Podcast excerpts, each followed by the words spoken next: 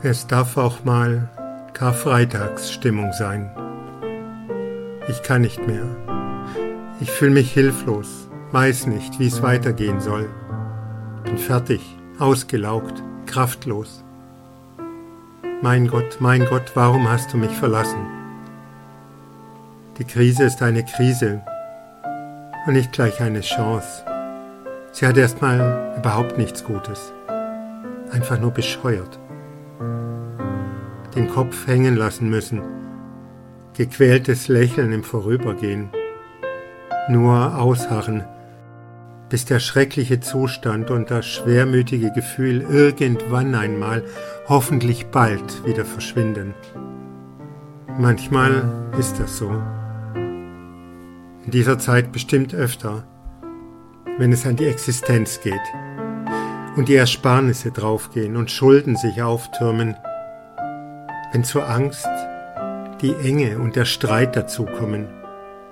Was wird aus mir? Was wird aus uns? Was wird aus meinem Geschäft, meiner Arbeit? Wie und wann geht's weiter? Angst essen doch auch Seele auf. Angst lähmt und Angst macht wütend. Doch wohin damit?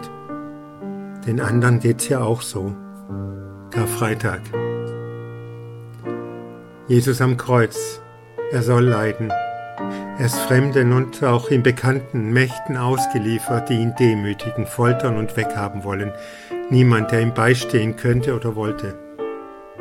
Seine Wegbegleiter stehen hilflos und ängstlich abseits und können nur ohnmächtig den Qualen zusehen, der hämischen Freude der Soldaten, dem Morden, der abschreckenden und abscheulichen Kreuzigung. Mein Gott, mein Gott, warum hast du mich verlassen? Warum hast du uns verlassen? Karfreitag. Und nach dem Terror die Ruhe.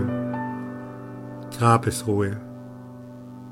Keine Kraft und Energie mehr zu trauern, zu rebellieren, aufzubegehren, einfach nur Leere. Er hat's geschafft. Wir müssen weiterleben. Wir müssen weitermachen. Das Leben muss doch weitergehen, aber menschlicher, empfindsamer und gerechter.